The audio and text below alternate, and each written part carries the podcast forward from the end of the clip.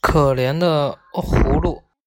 一天傍晚，一位考古学家在一座已成为废墟的古城堡中走着，突然他踢到一样很硬的东西，又听到“哎呦哎呦”痛苦的哭喊声。考古学家吓了一跳，自己一定踢到了一个人，怎么还有人躺在这荒无人烟的地方？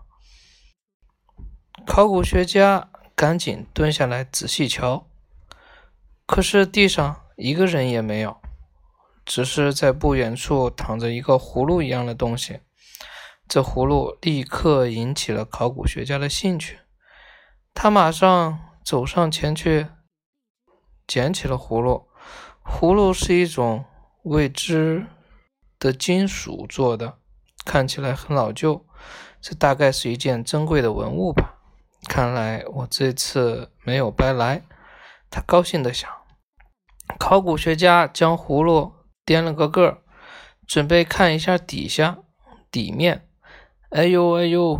葫芦里突然传出嘈杂的哭喊声，吓得考古学家差点失手将葫芦丢在地上。原来，嗯，原来这葫芦还能发出声音。一开始声音。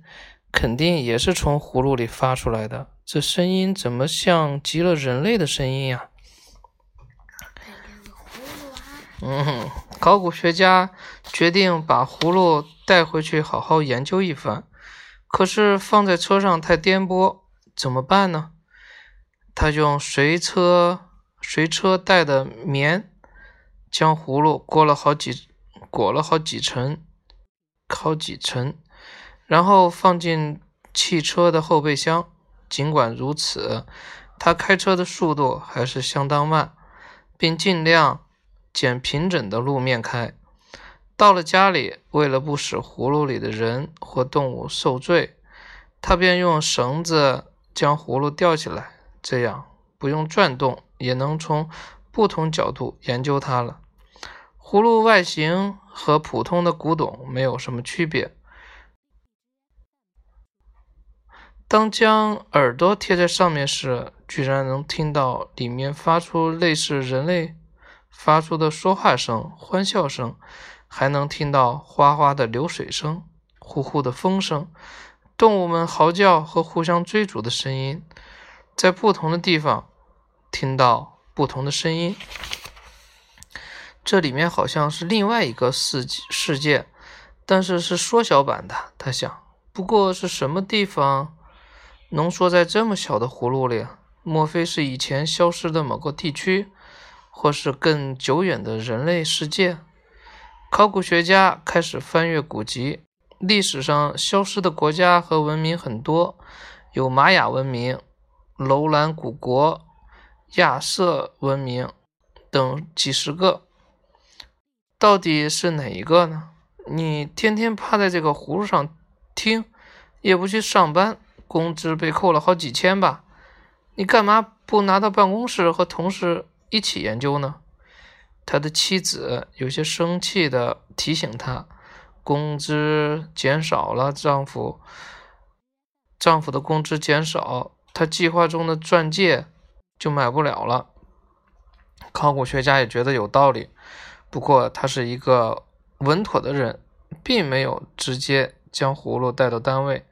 而是问他的同事们、伙计们：“如果你们发现一个瓶子，里面发出各种古怪的声音，你们准备怎么研究它呢？”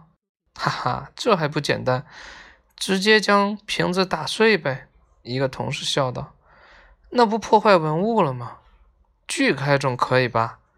然后再用胶粘在一起。”另一个同事说：“这两种方法，考古学家都不想用。”他觉得这是对葫芦和里面生命的伤害。且说葫芦刚被发现时正值秋天，渐渐的天气变冷，到冬天了。有一天，考古学家发现葫芦在瑟瑟发抖。怎么了？葫芦里发生地震了吗？地震了吗？他凑近一听，并没有听到建筑物倒塌的声音和惊恐的尖叫声，而是听到了哆哆嗦嗦的声音以及冷啊冷啊的叫声。哦，原来里面的人怕冷。考古学家赶紧将葫芦拿到火炉旁，很快葫芦里便发出欢呼声。于是，善良的考古学家便将火炉支在一个架子上，将葫芦放在一个既不冷也不烫的地方。第二天，考古学家上班去了，可是这个葫芦被他家听觉。灵敏的狗发现了，狗听到葫芦里发出的声音，一开始吓了一跳，并对它吠叫。后来，狗发现这葫芦并不危险，便将它扒了下来，滚着葫芦跑。他觉得这是一个很好的玩具。下班回来，考古学家惊讶地发现葫芦不见了，然后他又发现狗正在滚着一个东西玩，那东西正是那葫芦。考古学家赶忙将狗赶跑，心疼地将葫芦捡起来。这时，葫芦里的声音已经很微弱，并且到处都是呻吟声，显然是在狗的蹂躏下，里面的人和动物都已经非死即伤。唉，这里面的生命真是脆弱呀！